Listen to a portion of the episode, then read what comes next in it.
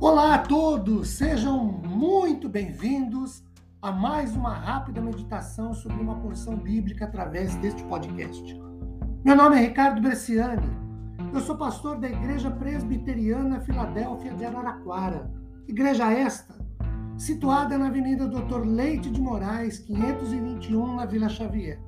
É um prazer levar a todos vocês mais uma porção da palavra de Deus. Hoje, a partir de Josué capítulo 10, versículos 1, 2 até o versículo 15. Meus queridos, conforme nós lemos, ou podemos ler no versículo de número 5, cinco reis dos amorreus se reuniram e fizeram guerra a Gibeon. Essa Gibeon era uma das maiores cidades da região na época, de acordo com o versículo 2 ela ficava mais ou menos 16 quilômetros de Jerusalém, que à época ainda não era cidade de Israel. Josué veio em socorro aos moradores de Gibeon, porque de acordo com o versículo, o capítulo 9, os versículos 3, 6, 15 e 20, havia um acordo entre o povo de Israel e os moradores de Gibeon. Josué liderou uma marcha com o exército de Israel, de acordo com o versículo 9, por toda uma noite. Eles caminharam, de acordo com os versículos 6 e 7 do capítulo 10 de Josué, algo em torno de mais ou menos 40 quilômetros. E aí nós podemos pensar no seguinte: Israel chega para socorrer a cidade de Gibeon, cansado, exausto pelo esforço empreendido. Deus fez dois movimentos bastante significativos, duas intervenções bastante significativas a favor de Israel. De acordo com o versículo 11, Deus fez chover grandes pedras sobre os amorreus. E isso, evidentemente, provocou a morte deles. Segundo, Deus parou a rotação da Terra e estendeu o período de luz do dia em resposta à oração de Josué, de acordo com os versículos 12 e 13.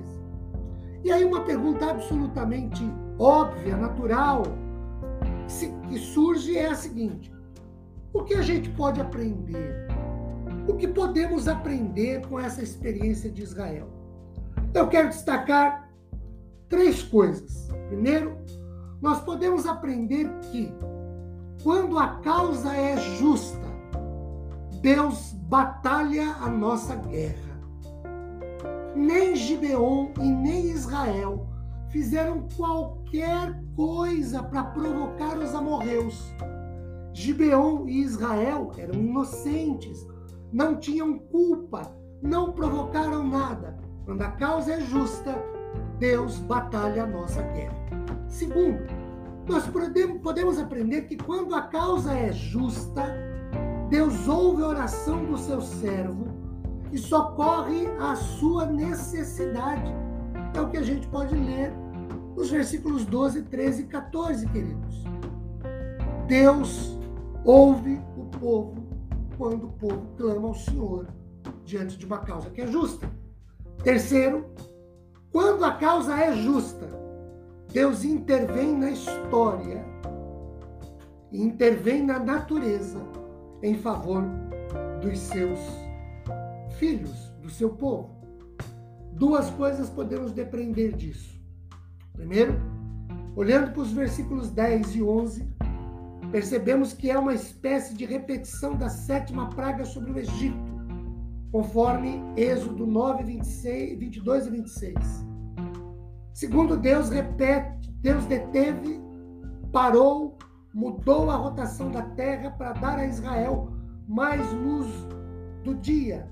Versículo de número 13. A revista Exame, do dia 9 de 11 de 2017, uma revista brasileira, traz uma matéria em que pesquisadores de Cambridge indicam o fenômeno como o eclipse mais antigo já registrado. Deus intervém na natureza a favor do seu povo. Queridos, que Deus nos abençoe ricamente, disponibilizando-nos consolo e conforto após meditarmos sobre esse trecho de Sua bendita palavra. Amém.